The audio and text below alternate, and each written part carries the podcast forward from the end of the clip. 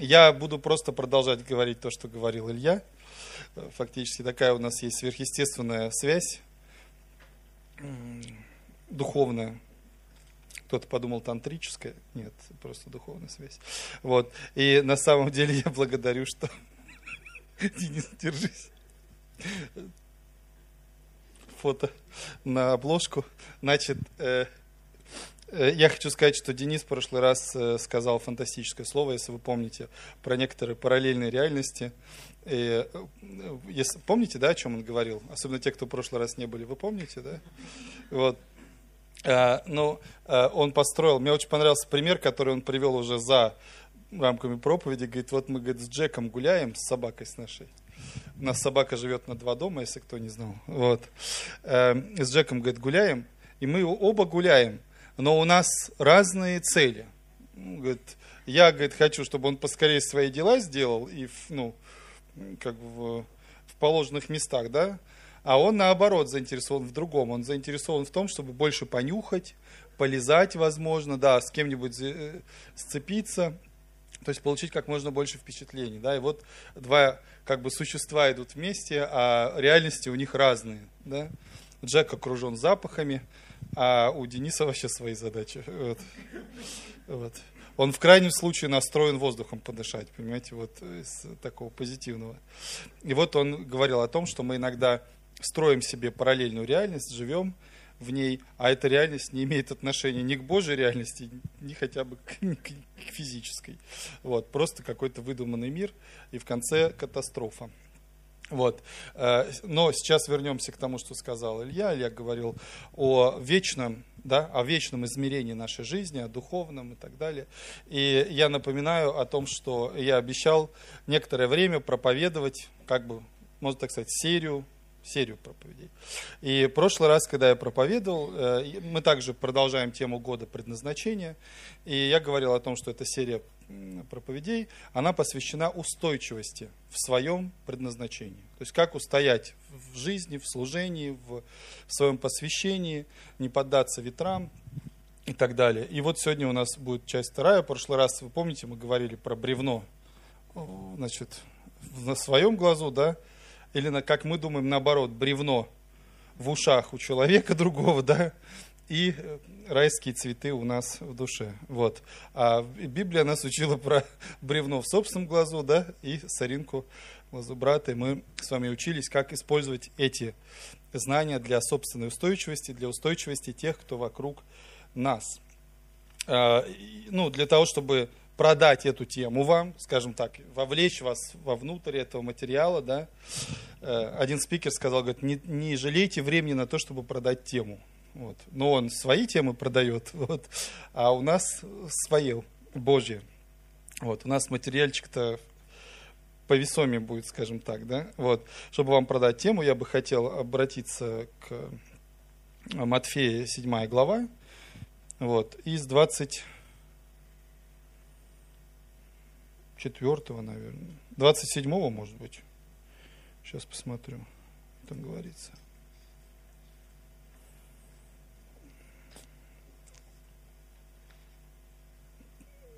Пошел дождь. Да, с 24-го. Вот люди подготовленные уже библейски, да? Смотрите, вот в чем как бы устойчивость состоит. Дело в том, что до этого момента мы слушаем Нагорную проповедь Христа. Наиболее концептуальное, скажем так, изречение в одном месте сконцентрировано. Можно ну, годами сидеть, изучать Нагорную проповедь. Вот. Я в своей голове ее делю как раз на три части, скажем так. Да? Вот. А, и вот как раз третья часть это посвящена устойчивости, заповеди устойчивости. Вот. А, и вот в конце этого мы читаем такое, да? Итак, всякого, кто слушает слова Моисии, исполняет их, уподоблю мужу благоразумному, который построил дом свой на скале, и пошел дождь, и разлились реки, и подули ветры, и устремились на, дот, на дом тот. Вот бывает, правда, такое вот? Реально. Вот бывает период благоденствию, когда все хорошо, поют птички, знаете, такая веселая музыка играет на фоне и так далее. Но время от времени происходит следующее. Как будто бы весь мир просто ополчается на тебя. Вот ничего не идет. Ты добавляешь усилия, ветер усиливается. Знаете, вот и все. И ты не знаешь, что держать. Знаешь, чемодан или нижнее белье, чтобы не сдуло. Вот. И это, ну, такая, ну, как бы ситуация, к которой, ну, на самом деле ты можешь подготовиться. И мы читаем в Библии немало таких моментов. Конечно, наш э, самый главный такой учитель в этом смысле это Иов, да, э, который показал, как проходить ну, просто, ну, просто полнейшую катастрофу, просто, которая во все сферы жизни просто. Но при этом мы видим, насколько его внутренний мир оказался неуязвим на самом-то деле, насколько он, насколько Бог специально показал его и в духовном мире продемонстрировал, потому что эта история с Иовом начинается с диалога с сатаной, на самом деле. То есть это уже внутренние духовные разборки, да, вот. И Бог просто показал сатане, в том числе и нам с вами в назидание, э, то, что он не видел.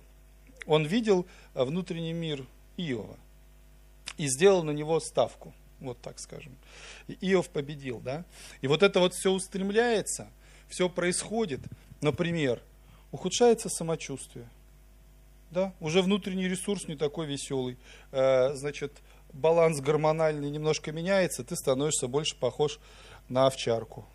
Вот. Знаете, есть такие собачки, ну, более такие любезные к нам, да, то есть мы к ним подходим, они хвостиком виляют, да, там, что-то ты там это, ну, склонны к какой-то позитивной такой коммуникации, такой добрые, да? А есть собачки, к которым подходишь, они сразу тебе вот так челюсти выставляют.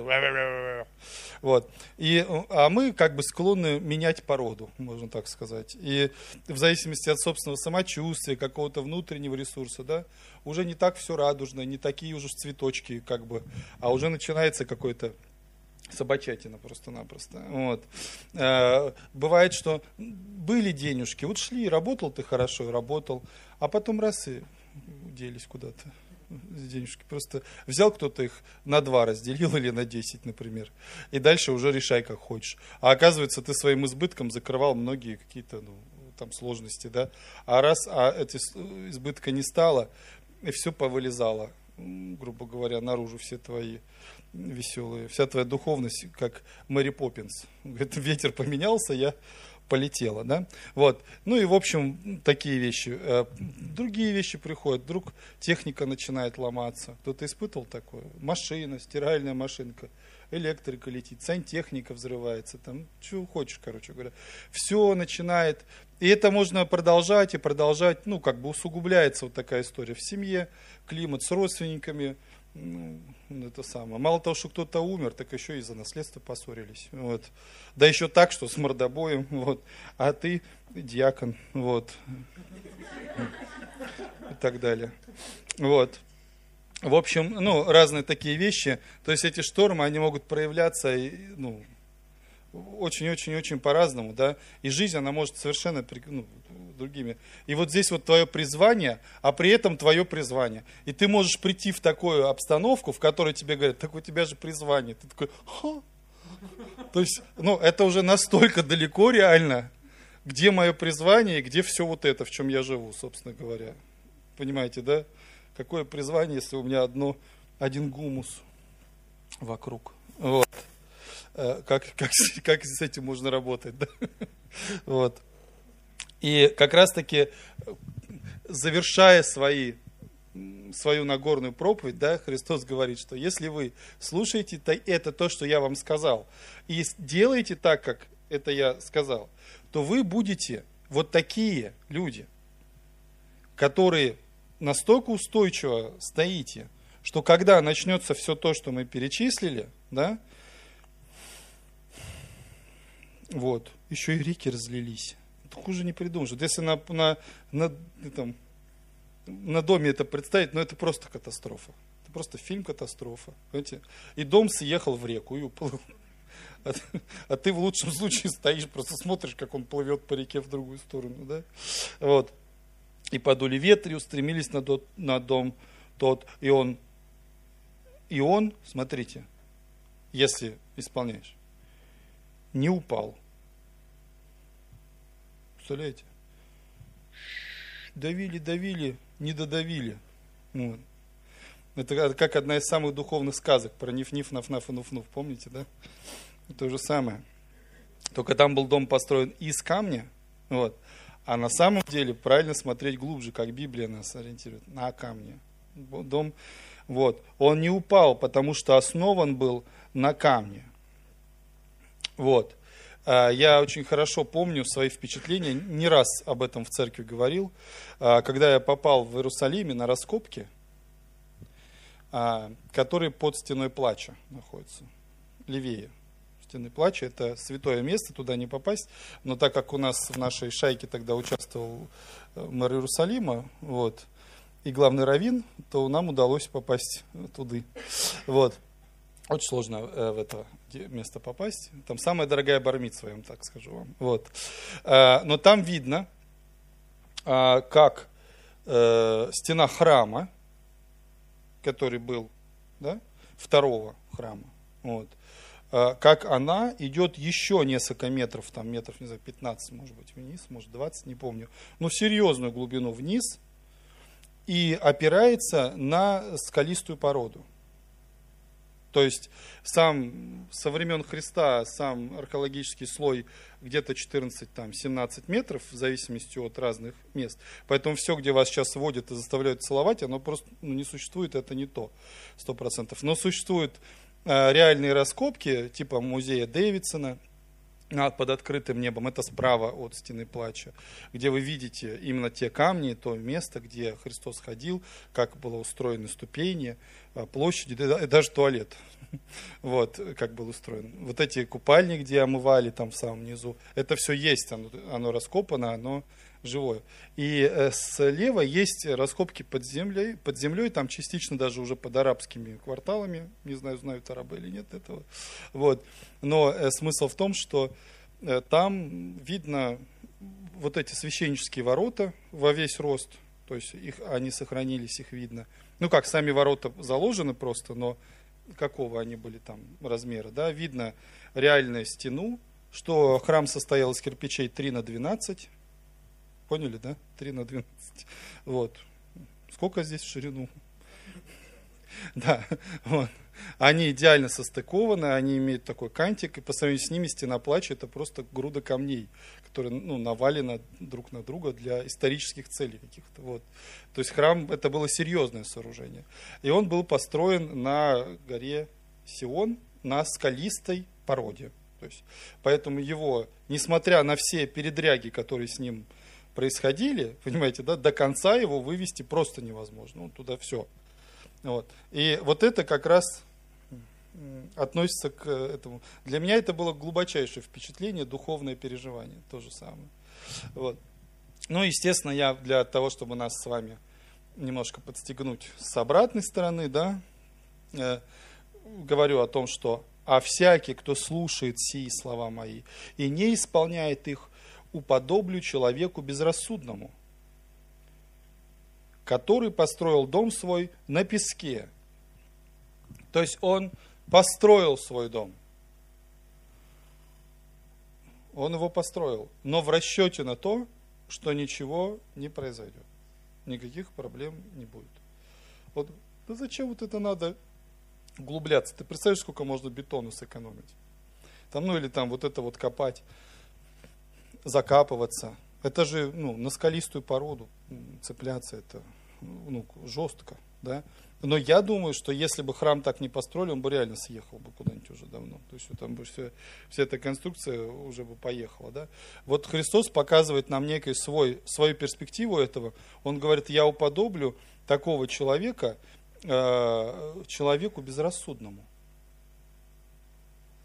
Ну, как, то есть, я не говорю, что человек потерял рассудок, да, вот, но он просто не способен стыковать одно с другим, то есть логика как бы не сходится. То есть если ты, в принципе, строишь дом, да, строишь храм, э, подумай о фундаменте, можно так сказать. Ну а как еще? То есть по-другому же не получается. Но у некоторых получается. Я могу сказать, наверное, у многих. И поэтому мы видим такие катастрофы, что человек верующий, значит, поднял руки, и его снесло. Вот.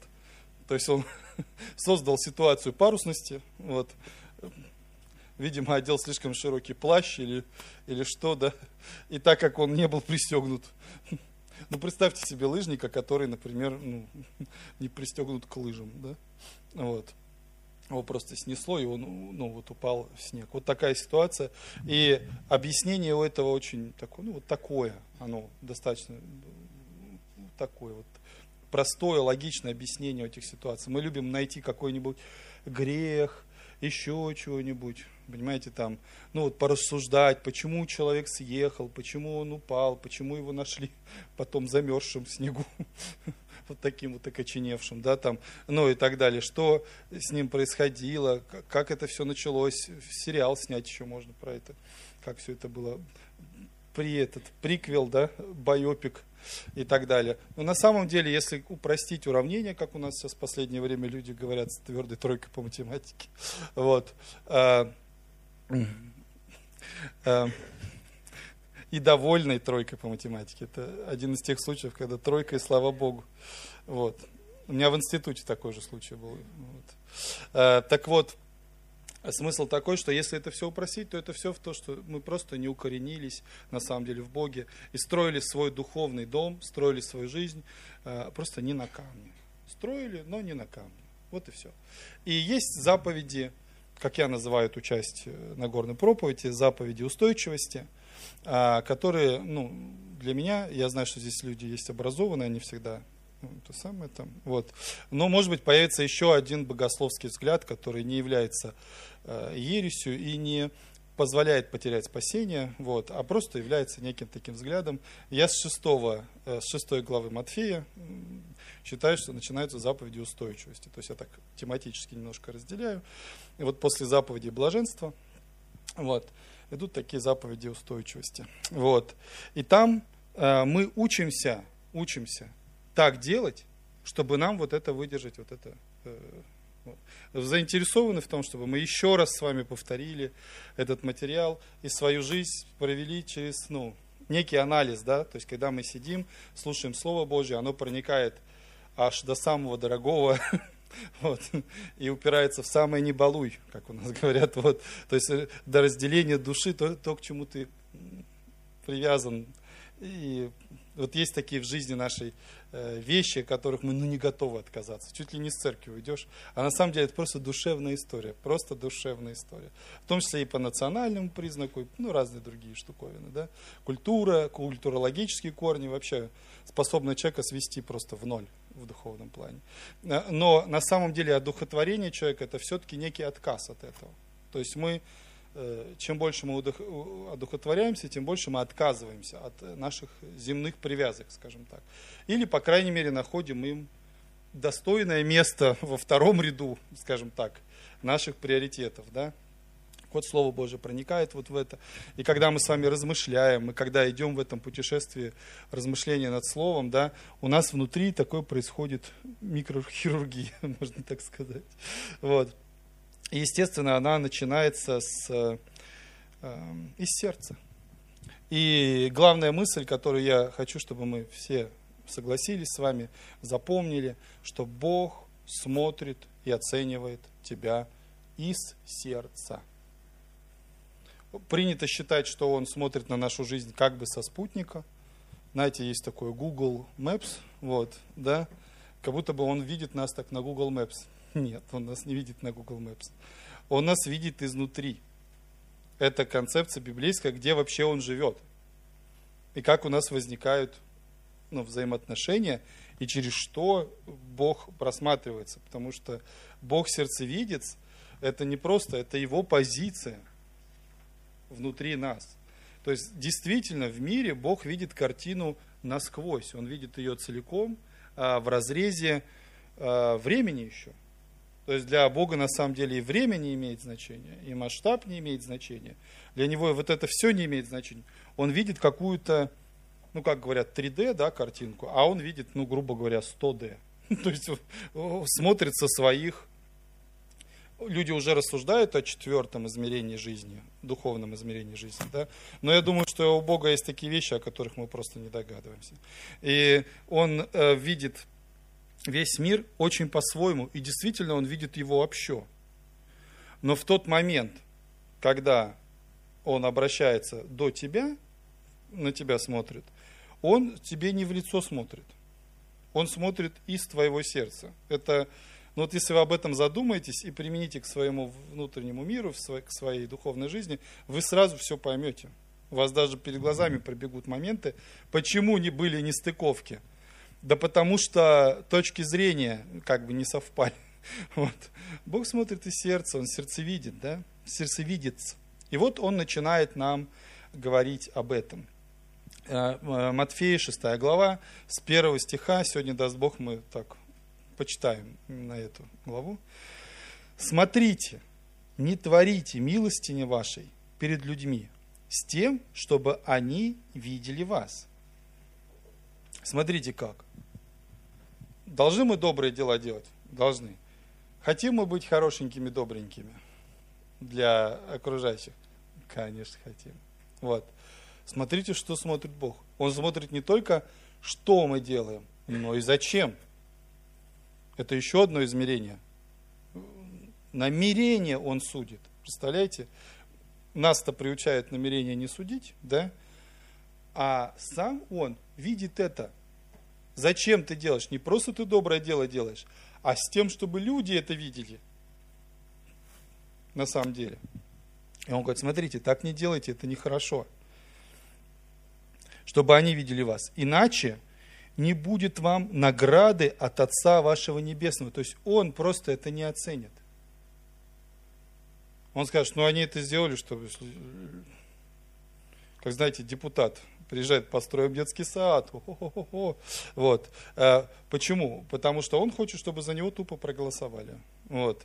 И он все делает э, для того, чтобы, ну, как бы, да, но у него свой там механизм, он все-таки, я вот все время удивляюсь, все благодарят этих депутатов, кланяться им в ножки, а они же бюджетные деньги раздают. Че, так просто тебе дали денег, ты раздал что, и тебе вот за это, значит, все благодарят, там цветы дарят, ничего не понимаю. Вот. А мы сейчас, ну, это их как бы работа, грубо говоря, да, и они совершают некие публичные действия, они хотят, чтобы люди видели, как они тратят бюджетные средства, да. Когда мы переводим это на персональный уровень, это наши кровные денежки. Ну или время, например. Сейчас а, уже в ценности, там, в некий такой внутренний торг а, переходит что? Сериальчик посмотреть. Да человек готов лучше денег отдать, чем сериальчик не посмотреть. В такое переходит. А, кто-то там гоночки гоняет, там, и стрелялки. Вот просто взять, отодраться от этого и пойти что-то сделать э, полезное для кого-то, помочь кто-то э, кто-то в нужде. Привет.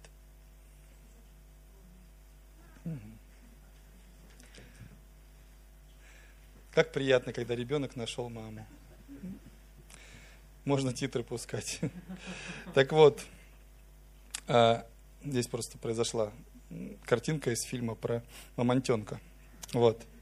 Так вот, э, вернемся к нашему рассуждению, да?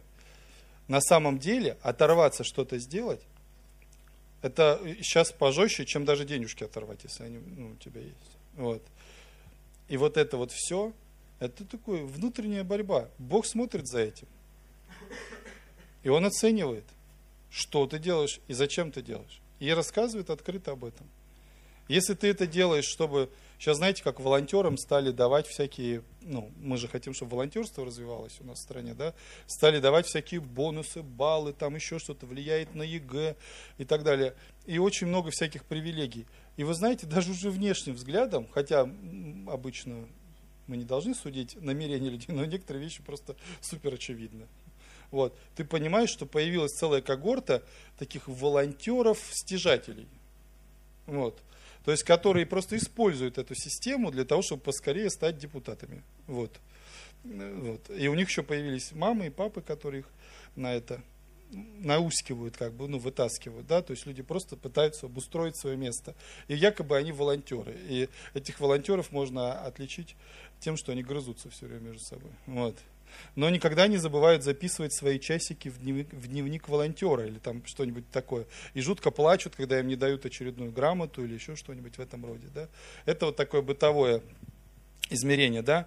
Но есть волонтерство и такое обычное, гражданство, неучтенка, можно так сказать. Вот неучтенное волонтерство, да. А, и там тоже хватает такого. Встал, сделал все, тебе сказали, какой ты молодец. И ты, получается, делаешь, да, и сам, может быть, иногда не осознаешь, что ты это делаешь просто потому, что ты таким образом хочешь получить одобрение, которого тебе в жизни не хватает. Но Бог обращается к твоему сердцу и говорит, я одобряю тебя, Обрати внимание на меня, я, я тебя люблю, я тебя одобряю. Я тебе дам столько одобрений, сколько, сколько тебе, тебе не нужно вот это делать для этого. Это ошибка. Но когда человек делает это, потому что он просто хочет помочь, да, он как-то, может быть, чувствует, чувствителен к Духу Святому, и начинает также переживать о том человеке, которому он ну, планирует помогать, Бог сразу включается. И поэтому ему неприятно, когда это не так. Он хочет включиться, он хочет оценить это, он хочет записать это тебе в, в твою награду, которая ну, не сгорит. И это всегда очень обидно, когда человек то же самое это делает, то же самое, только награды нет на небе. А Илья сегодня нам рассказывал стоимость вещей. Да? любая маленькая штучка на небе стоит больше, чем все здесь. Вот. Так что не будет, иначе не будет вам награды от Отца вашего Небесного. Да? Смотрите, не творите милостины ваши перед людьми с тем, чтобы они видели вас. Иначе не будет вам награды от Отца вашего Небесного. Итак, когда творишь милостыню, не труби перед собою, как делают лицемеры в синагогах и на улицах. Синагога это, можно сказать, церковь, да? Ну, в данном контексте можем перевести, и на улицах, чтобы прославляли их люди. Такие великие благотворители, да? Вот, то есть, а Бог, оказывается, тут везде все видит, все слышит, везет, ну, как бы хочет, чтобы мы обратили на это внимание. Что же мы делаем-то в этих синагогах и, э, и на улицах, да? Чтобы прославляли их люди.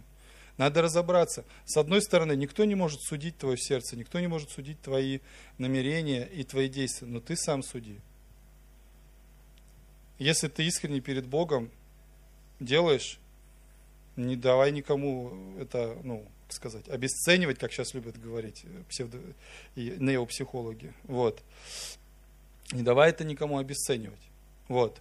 Не давай никому нападать на эту истину, потому что это между тобой и Богом. Но задумываться об этом надо, анализировать это нужно в свете, ну, перед Богом, да.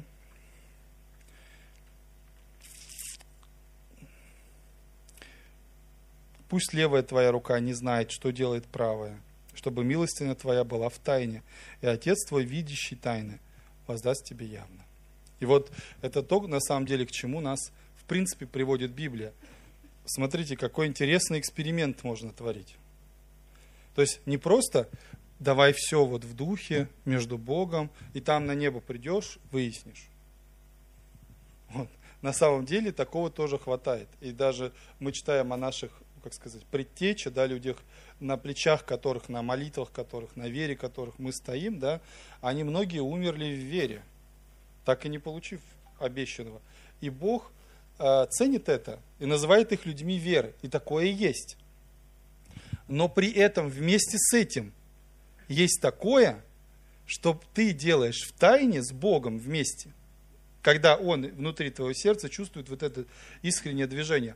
А Он делает в реальном мире, прям вот в жизни, ты можешь сказать. Да, доказать ты этого не сможешь, потому что никто не был в вашей тайной комнате. Ты лишь можешь расположенной аудитории посвидетельствовать об этом да, те, которые расположены принять от тебя слово, это как бы секретик, но это твой секретик.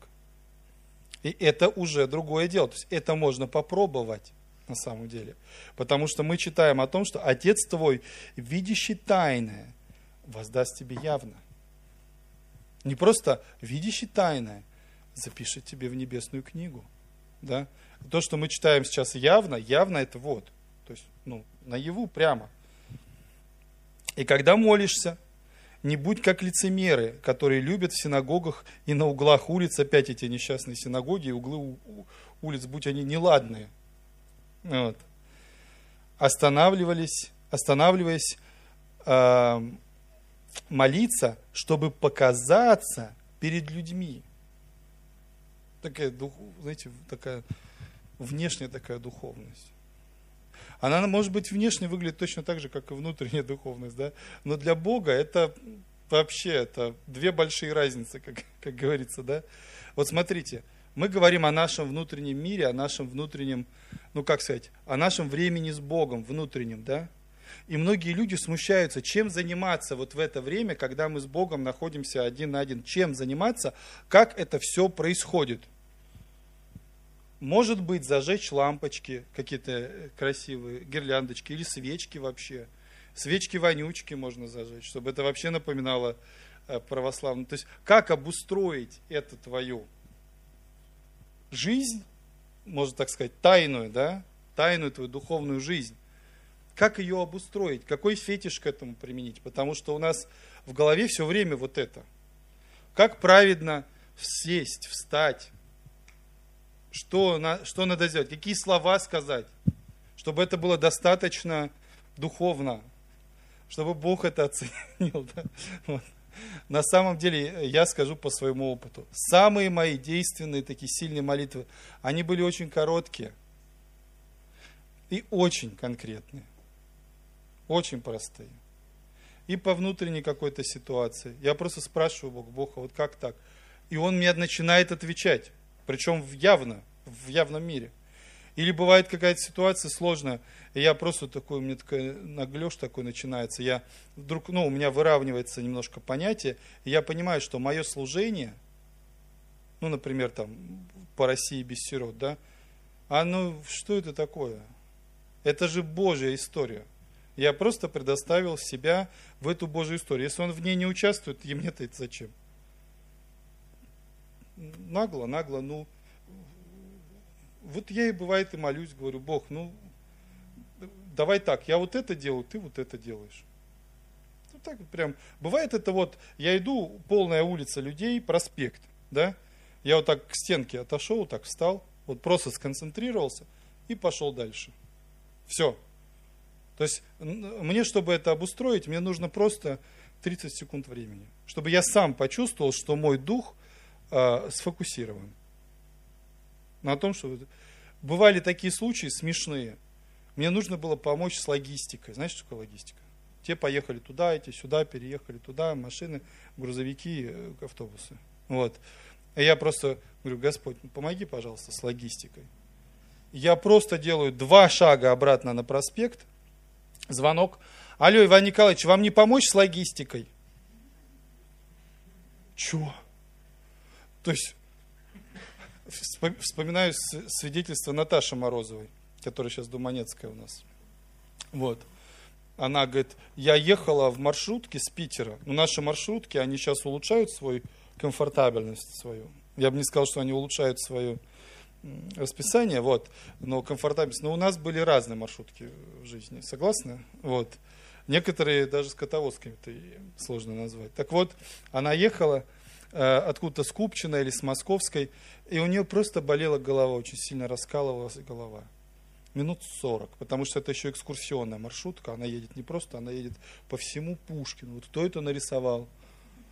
Мне вот иногда кажется, что это Даня в карандашом просто нарисовал на, на карте Пушкина. И то сейчас он уже аккуратно рисует. Раньше когда-то. Вот. И она приезжает в Павловский, в Павловске маршрутка стоит – и ждет электричку, потому что это коммерческая маршрутка, она, в отличие от автобусов, не, не ускользает как бы от электрички, да, вот, а она заинтересована в прибыли. Вот. И она стоит, ждет, и она так башка болит просто. И она говорит, Боже, исцели меня, пожалуйста, от этой головной боли. Говорит, представляешь, говорит, в ту же секунду боль прошла. Я сижу, думаю, вот я дура. Чего я сразу не помолилась? Вот. Понимаете, вот, ну это реально так.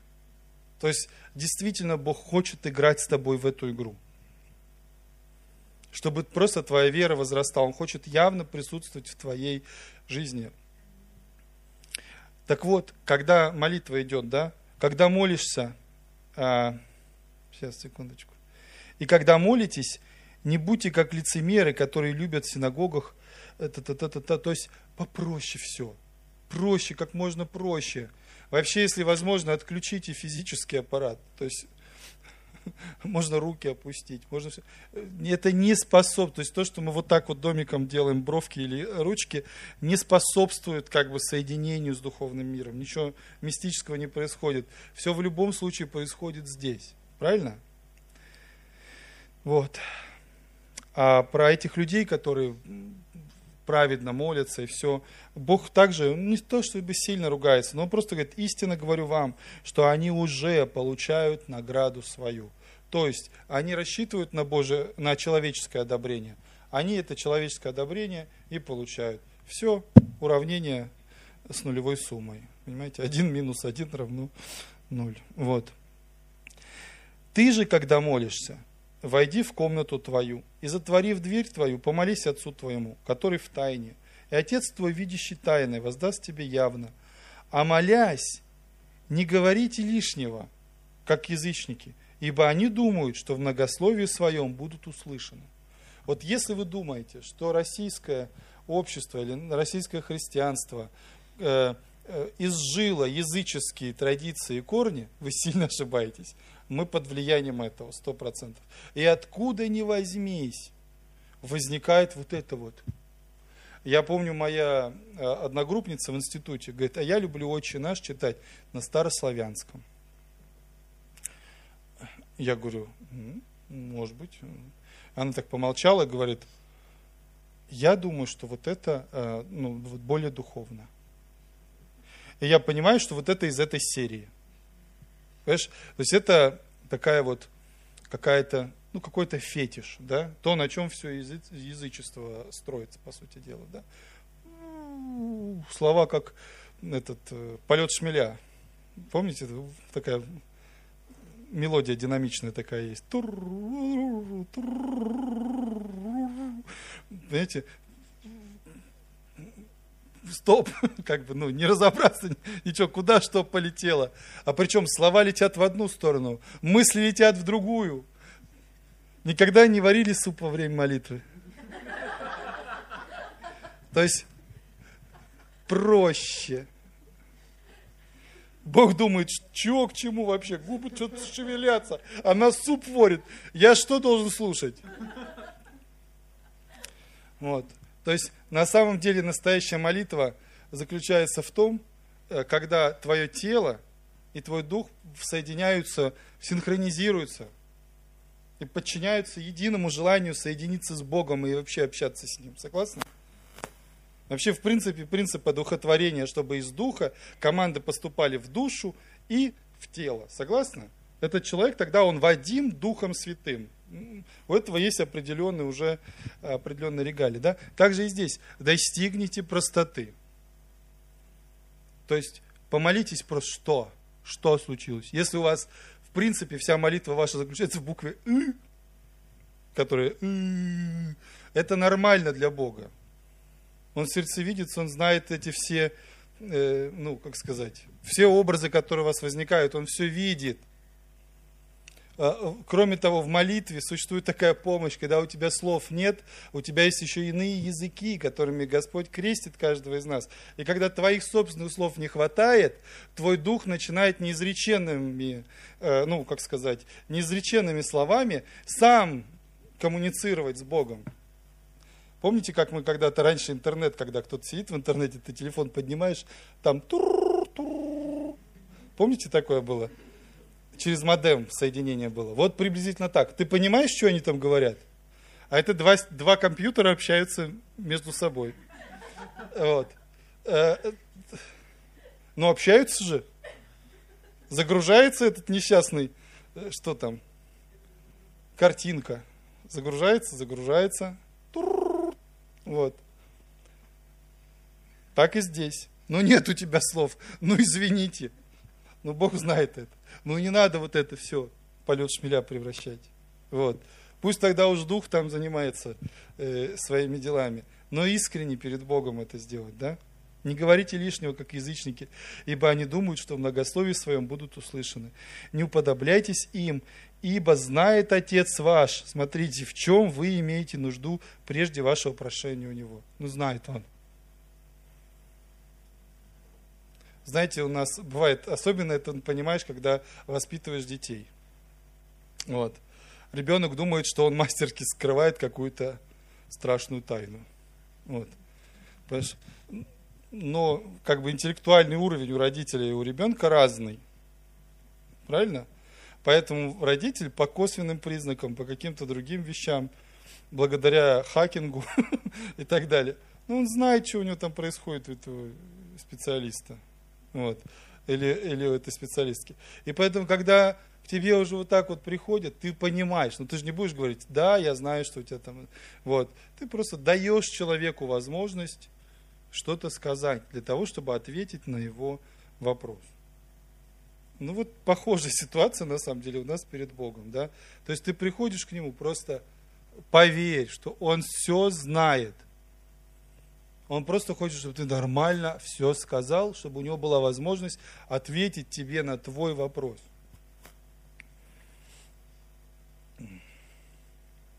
Ну и дальше нам дается наша знаменитая молитва «Отче наш». Мы все ее знаем, да? Не будем сейчас по отче наш пробегаться, вот, потому что это, ну, отче наш можно вообще целый трехдневный ретрит сделать по отче наш, в принципе. Вот. Но мы все ее наизусть знаем. Мы сегодня ее обязательно скажем в конце нашей, нашего служения, да. И вот он говорит, молитесь же так. И дальше он дает определенный план молитвы. То есть те темы, которые вполне себе можно отражать во время во время молитвы. Они касаются и духовного, и материального, и взаимоотношений с самим Богом, и взаимоотношений со всеми людьми, в принципе, и частного, и глобального на вселенском уровне.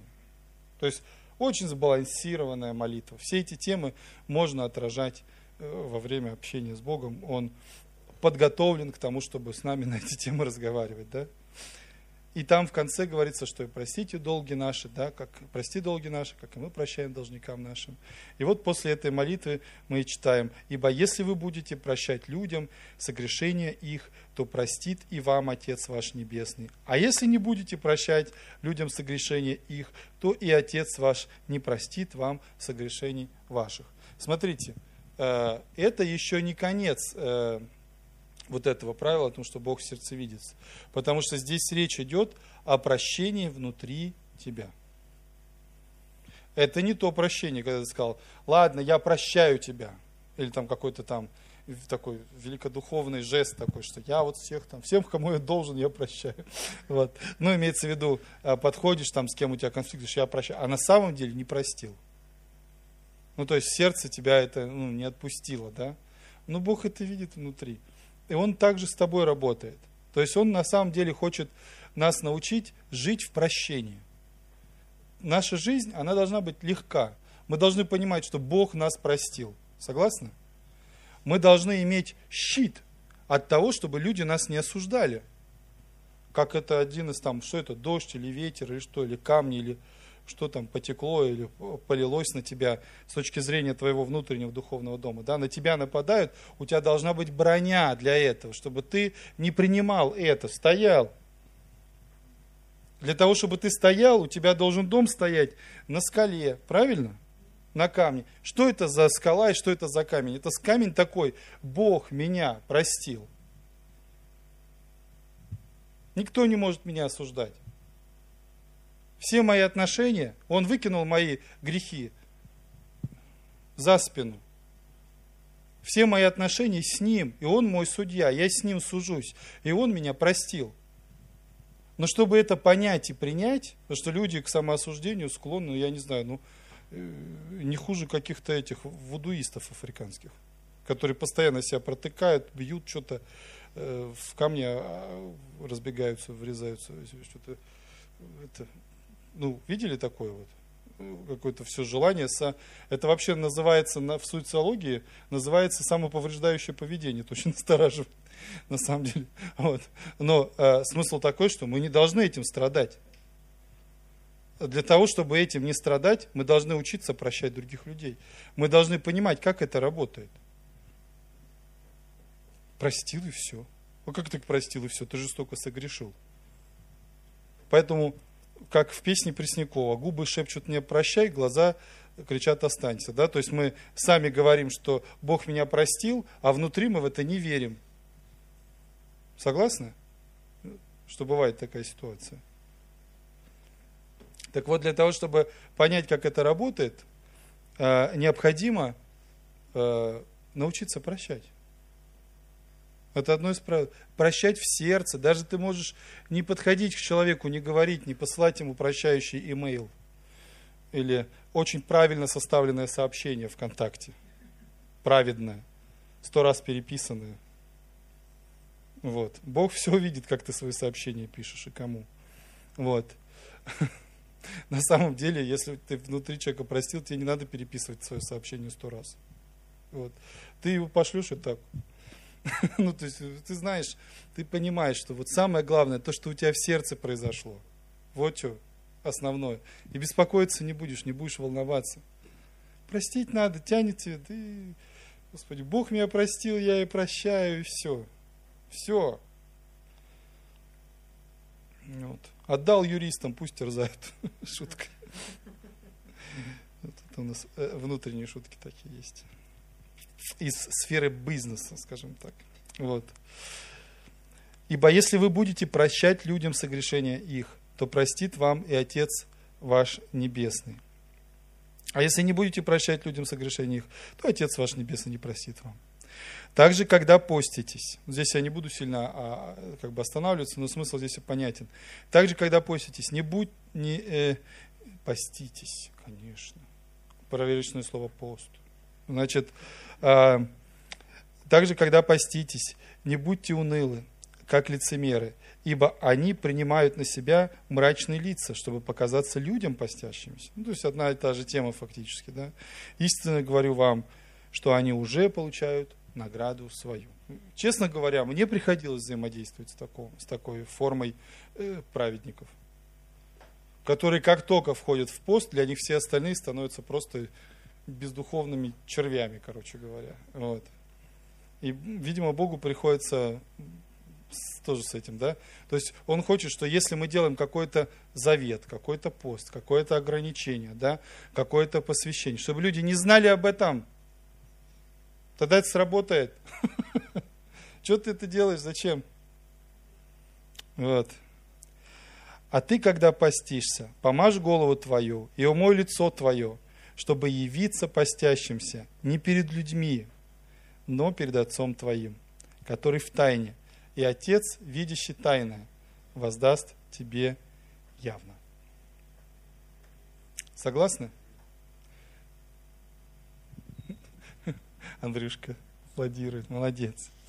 Да, то есть это достаточно на самом деле такой мощный блок, который мы с вами прошли, да, э, из заповеди, э, как бы как можно сформулировать эту заповедь устойчивости, да? Помни, что Бог смотрит из твоего сердца. Помни, что Бог смотрит из твоего сердца, и ты будешь устойчив. Тебя очень многие уже вещи не коснутся. Вообще у Бога такая история, когда Он хочет превратить любые невзгоды в нашей жизни в нашу силу и в невзгоды для дьявола. Согласны? Давайте мы с вами помолимся на эту тему. Встанем. Я верю, что Бог сегодня работал вместе с вами и со мной, с моим сердцем тоже работал. Пока а, мы с вами ну, читали это вместе, да, и давайте все-таки, так как мы церковь, мы еще имеем определенное ожидание от Бога есть молитва совместная, не обязательно быть многословными. Что случилось?